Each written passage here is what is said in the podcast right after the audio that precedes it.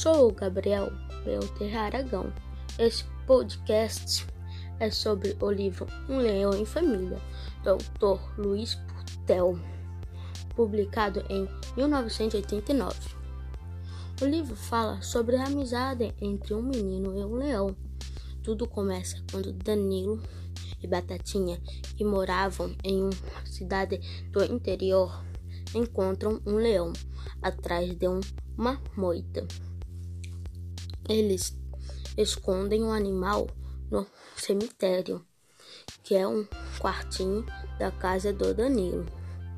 No entanto, à medida que ele cresce, fica impossível cuidar do animal sem que ninguém o veja.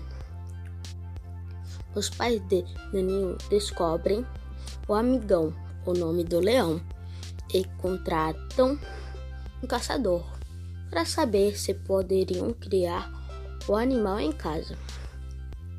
Porém, os vizinhos assustados reclamam muito e a polícia tenta levar amigão. Danilo foge com o leão e ambos são perseguidos. Os perigos aumentam. O jovem é baleado e cai num rio.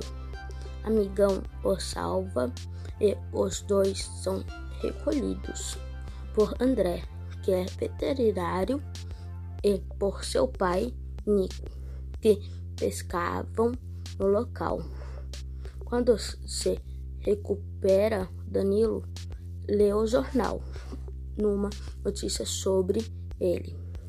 Os pescadores explicam ao garoto que a sua fuga só só trouxe preocupações à família.